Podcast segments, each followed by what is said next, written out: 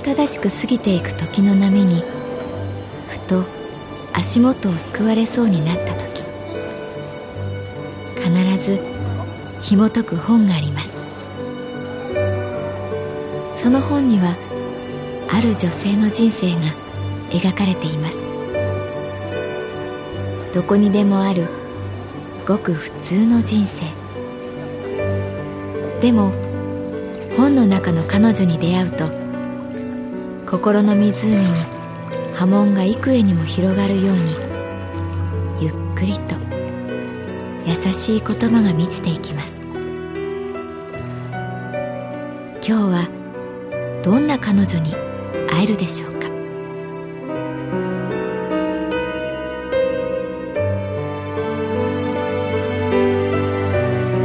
サウンドライブラリー。世界に一つだけの本。朗読は私木村多江がお送りいたします。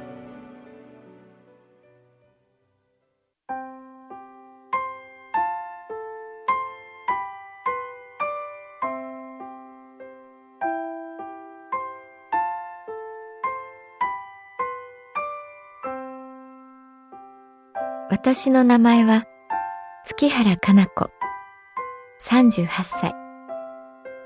旅行会社に勤めている。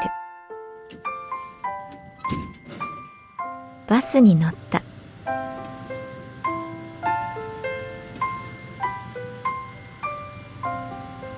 私は乗り物に乗るとき進行方向右側に座る癖がある。その時も一人掛けの椅子が右側に空いていたので腰掛けた。私の前の一人掛けには40代後半に見える主婦が座っていた。主婦と思ったのは彼女がビニール袋を持っていてその袋には一人分とは思えない量の野菜や肉が詰まっていたから。OL やキャリア女性には見えなかった。髪を栗色に染めていたけれどつむじのあたりの白髪が目立った。髪には生活が出るなぁとぼんやり思いながら車窓の風景を見る。バスの視点が好きだ。歩くよりちょっと高い位置。でも高すぎないので日常を冷静に垣間見ることができる。あの店潰れそうとかあのカップルきっと喧嘩してるとか少し意地悪な視点。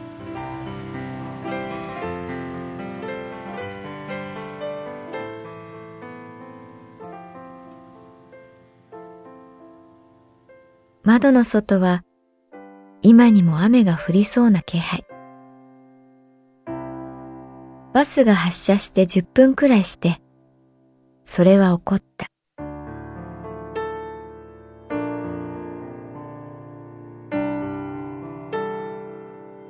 私の前に座っている女性がいきなり泣き出した。まるで幼子がお母さんを探すような必死な泣き声。乗客は驚きそして無視を決め込んだ。私はとっさに彼女の肩に手を置いた。大丈夫ですか？彼女はうなだれたまま泣き続けた。と思ったら今着いたばかりのバス停でいきなり出口に急いだ。つられて私も降りてしまった。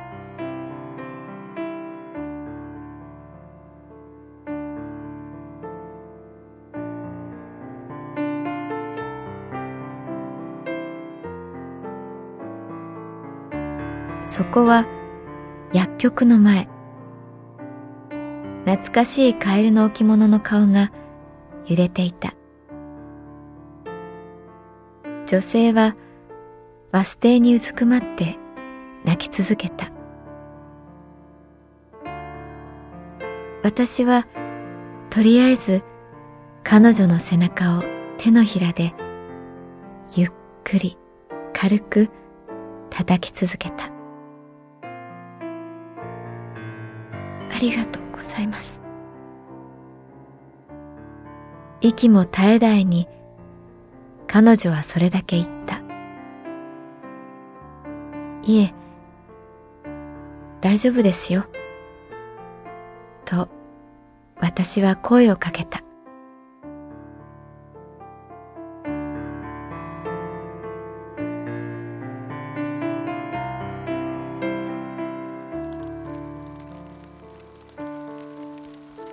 急に雨が降ってきた。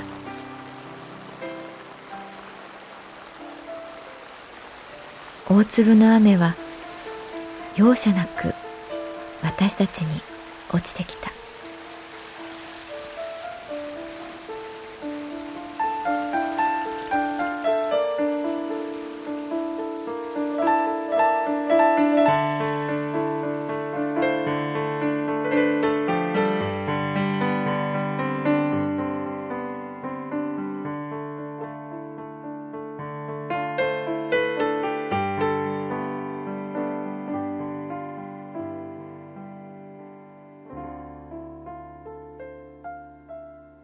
薬局のおじいさんが私たちをお店の中に入れてくれた。おじいさんは髪も髭も眉も真っ白だった。赤いカーディガンを羽織っていたので、まるで季節外れのサンタクロースのようだった。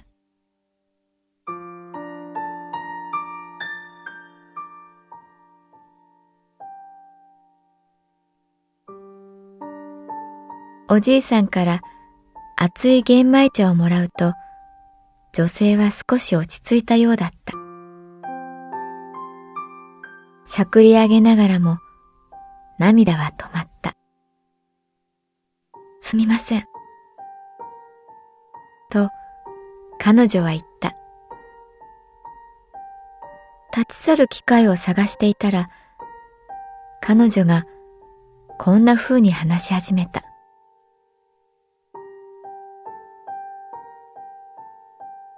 聞いてもらえますか？私の話。今なら話せそうな気がするんです。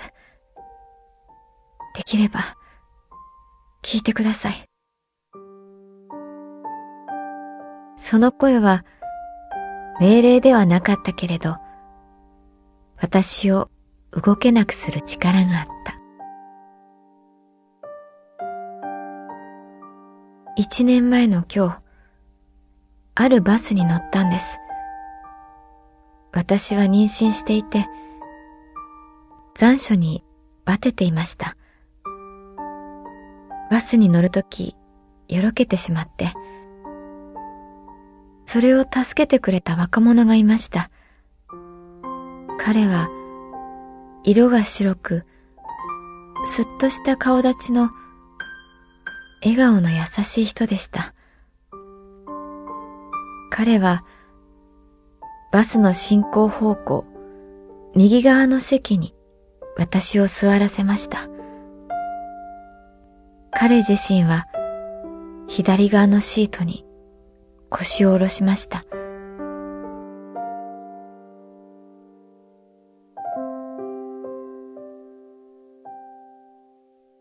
バスは日常という海に漕ぎ出しました。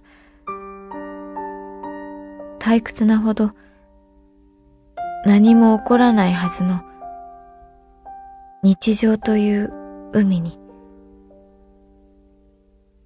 そこで彼女は言葉を切った後、こう言った。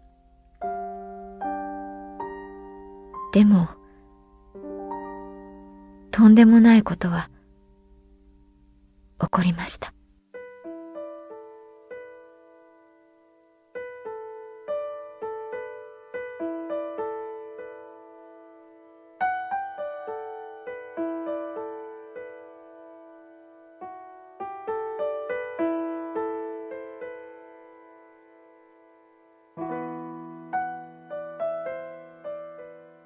私は車窓を見ていました。子供の名前をどうしようかなとぼんやり考えながら、光という字を入れたいなと思いついた時です。いきなりバスの中が光で満ちました。と同時に今まで聞いたことのない阿鼻教官が響き渡りました。ふと天を仰ぐと、バスの屋根はありませんでした。私の横に、さっきの青年が倒れていました。彼は全身真っ赤でした。目を閉じています。声をかけても何も言いません。私はそこで気を失いました。彼女はそこで玄米茶をすすった。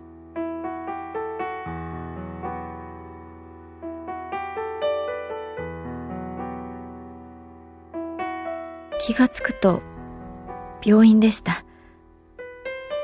お医者さんに聞いて全容がわかりました。建設中のマンションからクレーンが落ちた。そのクレーンの尖った一部がバスの左側を切り裂いた。バスの右側に座っていた人は全員無事だったけれど、左側に座った人は重傷、もしくはタラップで私を助けてくれた笑顔の優しい青年は亡くなりました。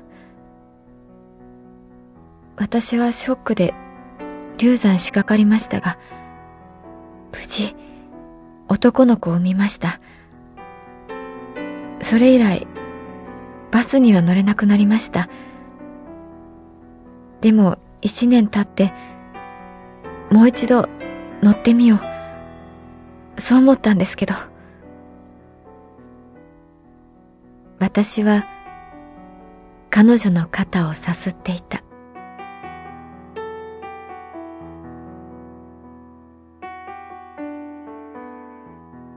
薬局のおじいさんが新しいお茶を持ってきてくれた。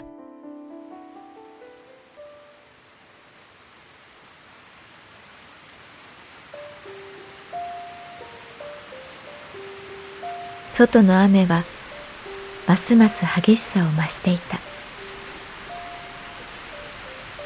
地面を叩く音は叫び声に聞こえた。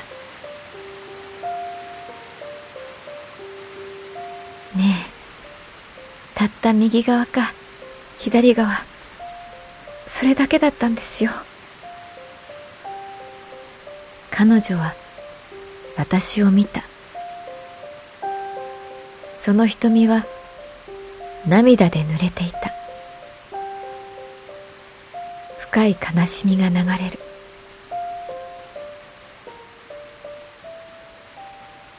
たった右側か左側かそれだけだったんです。今度は静かにゆっくり言った。私は何も言えなかった。彼が右側に座って私が左側に座っていたら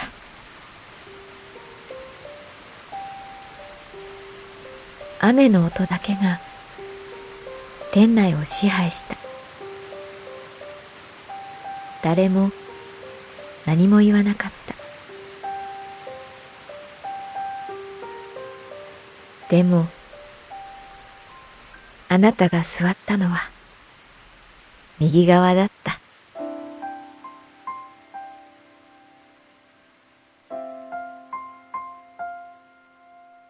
いきなり、夏のサンタクロースが言った。それがすべてだと思います。私とその女性はおじいさんを見た。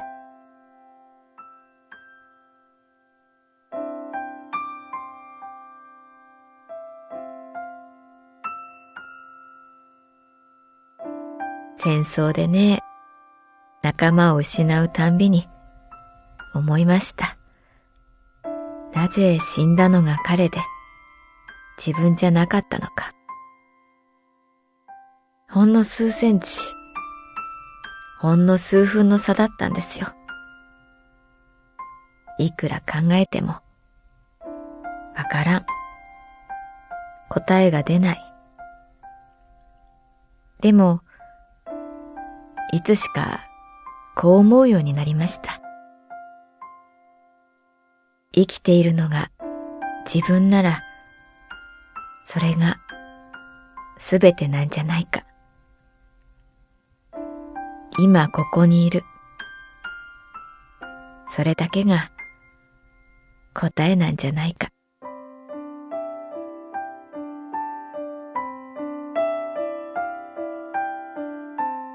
おじいさんは白いひげをさすりながら、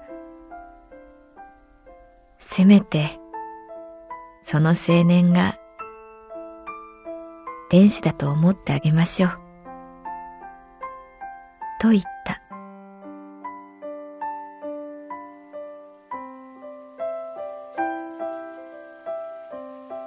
女性はゆっくりうなずいた。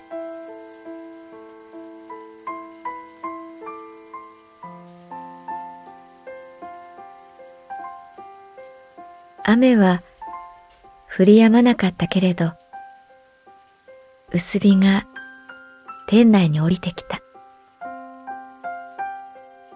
店先のカエルの頭が優しく揺れていた。